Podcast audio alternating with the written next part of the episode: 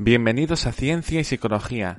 En este capítulo de hoy vamos a tratar sobre el proceso de duelo en la gente que em, ha fallecido por coronavirus, o más bien en los familiares o gente cercana a fallecidos por coronavirus.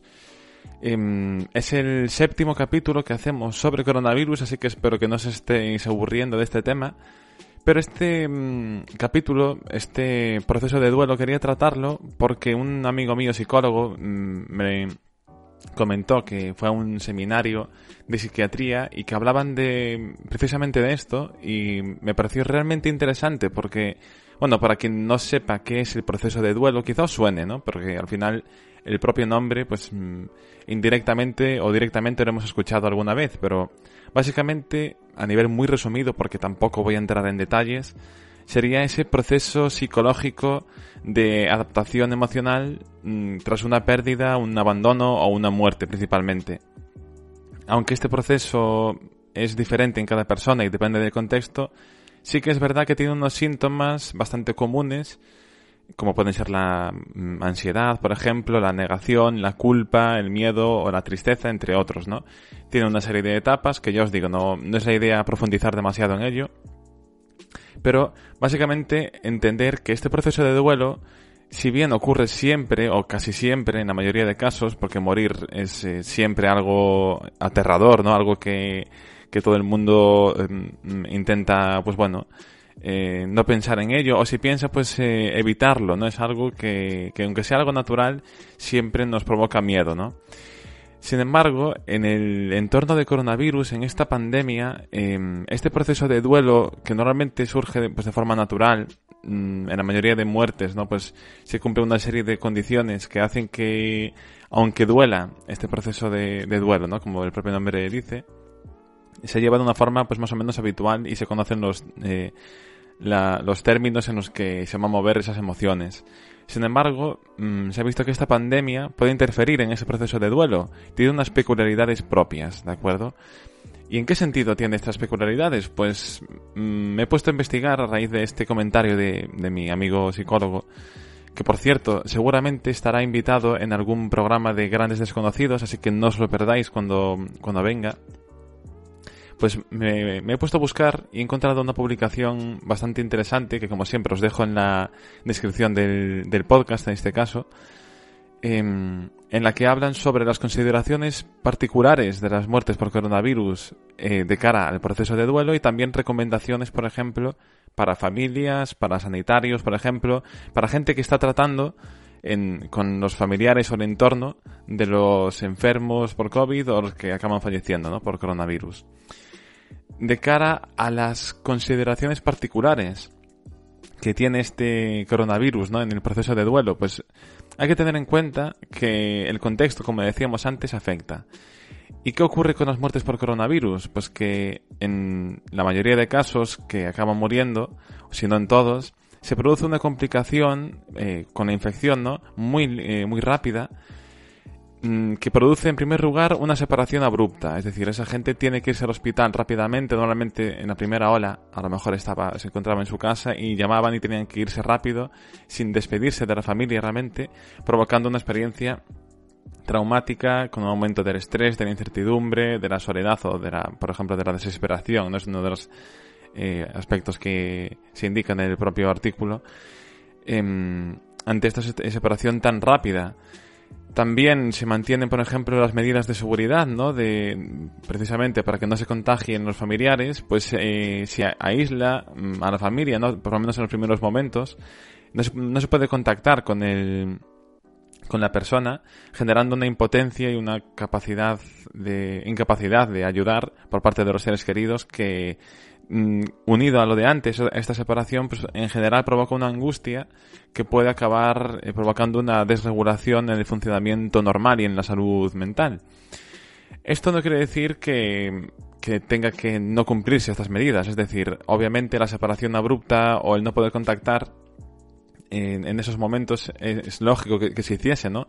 Ante el desconocimiento de cómo se transmite, ante la posibilidad de contagiarse, lo primero es primar la vida de también de los familiares, ¿no? De no contagiarse por querer ayudar a esa persona.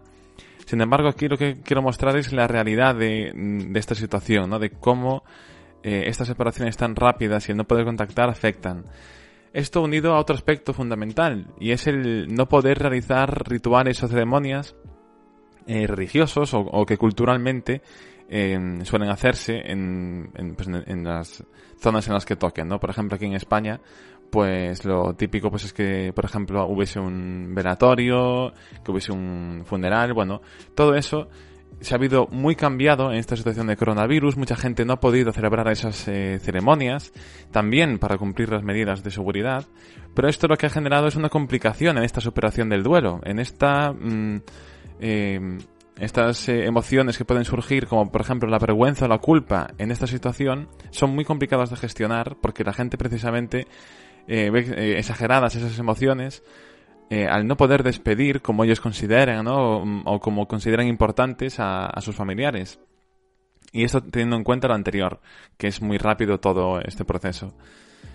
En que sea específico estas condiciones ¿no? de separación abrupta, de no poder contactar o de no poder realizar rituales, que sea específico del coronavirus, estas tres juntas, entre otras, no quiere decir que individualmente no aparezcan en otro tipo de muertes. Es decir, alguien que le da un infarto, por ejemplo, o que tiene un accidente de tráfico, pues muchas veces cumple alguna. Es decir, es una separación rápida, o no pueden contactar porque ha sido, pues, mm, desgraciadamente, algo repentino. Pero sin embargo, normalmente sí que pueden realizar esos rituales que tienen más peso del que se puede pensar, ¿no? De cara a cómo superar ese, cómo pasar ese proceso de duelo pero las tres juntas y en tantos miles y miles de familias, porque recordemos que no solamente en España, hablo de España por lo menos, eh, hay esos, eh, bueno, miles de muertos que sean cifras oficiales o no, se cuentan ya por miles, eh, sino que hay miles de familias que al menos una persona, familias o seres queridos o, o entornos, es decir, no tienen que ser familiares carnales per se, sino que pueden ser pues amistades, gente con la que hayan vivido toda la vida con, con esa persona, eh, que se ve afectada ¿no? por este proceso de duelo y que estas medidas que no se puede evitar no cumplirlas, es decir, no puedes eh, saltarte a la torera estas normas de seguridad y no es lo que pretendo transmitir con este podcast, sino que lo que primero que hay que hacer es ser conscientes de la situación, de que este proceso de duelo va a ser más complicado y de ahí precisamente es eh, a las recomendaciones que os comentaba antes que, que indican en el propio artículo. Hacen como una lista de seis eh, principales divididas en bueno en varias partes.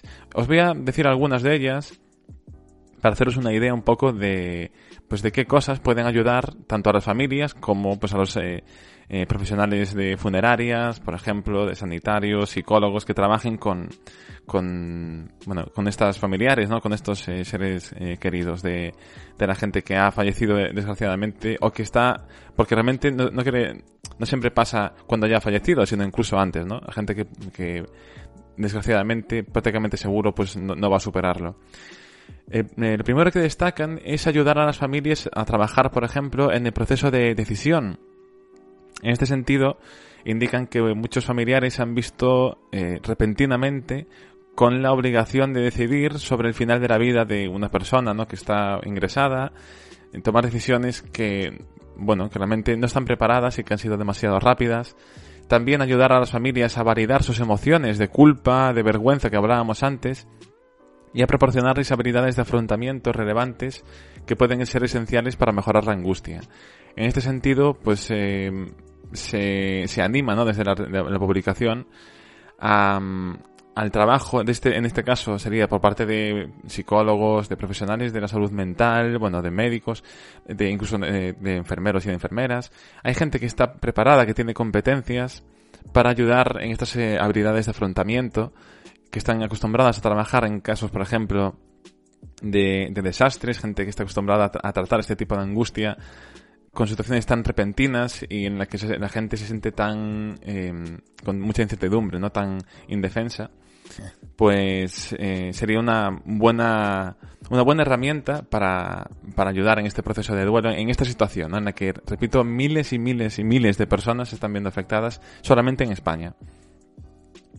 En segundo ejemplo, por ejemplo, de, ¿no? de recomendaciones que indican es de ayudar a las familias a acceder a las redes de apoyo social que pueden tener y que al estar en una situación, como comentaba antes, tan repentina, con manteniendo las distancias de seguridad y todas las circunstancias especiales de coronavirus, pues quizás no sean conscientes o no accedan, no salga de ellos acceder a estas redes de apoyo que sí que existen y que es labor, ¿no? De, de esos profesionales, pues eh, ayudarles, ¿no? A acceder a esas redes y también a tener en cuenta los desafíos contextuales que enfrentaron durante la pandemia en el sentido de que hacerles ver y comprender la situación excepcional en la que están pasando no solamente ellos, sino muchísima gente, en muchas ocasiones pues ayuda a relativizar el problema y a no sentir esos sentimientos de, o esas emociones de vergüenza o de culpa tan exageradas, ¿no? Además de proporcionar, por ejemplo, estrategias creativas, dicen en el propio artículo, para mantener la cercanía eh, de la que antes hablábamos, que no se podía contactar, pues mm, sugieren, por ejemplo, el uso de la tecnología eh, en caso de que se pueda, por ejemplo, para mantener la comunicación con el paciente ingresado, en caso de que pueda comunicarse, ¿no? de, que se lo permita la salud, para así sentir eh, que están ayudándole, que están en contacto, que, que no está abandonado a su suerte y ayudar a superar ese proceso de duelo ¿no? a los seres queridos que aunque sea a través de la tecnología, realmente es mejor que la incertidumbre de no saber cómo está esa otra persona o no poder verle la cara, ¿no? Al final, pues nunca va a sustituir eh, la tecnología al contacto físico, pero siempre va a ser mejor que el contacto cero y la incertidumbre. La incertidumbre es de las cosas que, más eh, afectan a la salud mental. Realmente los psicólogos clínicos y psiquiatras pueden dar fe de ello. Otros ejemplos que dan, ya sin profundizar en ellos, es por ejemplo el uso de psicoeducación para reconocer síntomas de duelo, o el enfatizar el autocuidado, por ejemplo. Hay una serie de cuestiones que, ya os digo, podéis leer el artículo, es bastante corto, así que em, pues yo siempre os recomiendo que leáis los artículos que os, que os dejo, en los que me baso para hacer los capítulos. Pero como conclusión final, en este proceso de duelo que hemos dicho, en los procesos de duelo en general, Básicamente, pues siempre se pasa mal, siempre es eh, angustiante, siempre hay eh, un dolor ante la pérdida de un ser querido, sobre todo si es inesperado, y se, debía, se desvía un poco del contexto o de las expectativas habituales, ¿no? Porque al final este proceso de duelo está influenciado por las creencias, por las prácticas comunes o valores culturales eh, que habitualmente, en los que habitualmente suceden y también por el contexto, como, como hemos dicho. Lo que destacaría yo, una vez entendido este proceso de duelo, lo que mm, indica en el propio artículo y yo me quedo, es que para mantener este espíritu de, de resiliencia, el poder afrontar lo mejor posible este proceso de duelo, es importante que se proporcionen las herramientas y recursos apropiados, tanto que encajen culturalmente y contextualmente, con las familias y seres queridos, para ayudarles a hacer frente a esta incertidumbre. Es importante que se proporcionen estas herramientas de parte de quienes tienen que proporcionarlas, es decir, de los organismos eh, tienen que estar em, dotados de los profesionales para poder ayudar así a, a, los familiares. Esas redes de apoyo tienen que estar perfectamente organizadas y accesibles. Una serie de cuestiones que, que, bueno, que seguro que se está trabajando en ello y que se están haciendo en muchos casos y que se ha visto que son pues bastante eficaces para ayudar en la medida de lo posible a variar esta incertidumbre y este, este proceso de duelo, ¿no? a llevarlo lo mejor posible. Por mi parte, nada más. Espero que os haya gustado este mm, capítulo.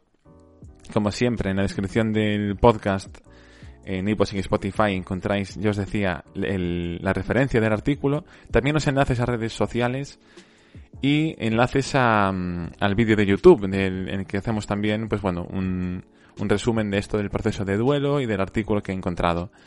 Además, eh, quería agradeceros a toda la gente que habéis apoyado. La verdad que estos meses, pues bueno, ha habido momentos de, de vaivenes dentro del canal en los que ha habido pues más o menos visitas y estaba un poquito costando despegar y hay momentos en los que sí que mm, realmente gracias a vuestro apoyo eh, esto está remontando un poquito y seguimos creciendo poco a poco. Eh, de modo que eso, gracias por recomendar el podcast, por suscribiros a, las redes y a YouTube y a, a todos los lados. Y nos vemos en el siguiente capítulo. Como siempre, ha sido un placer. Hasta la próxima.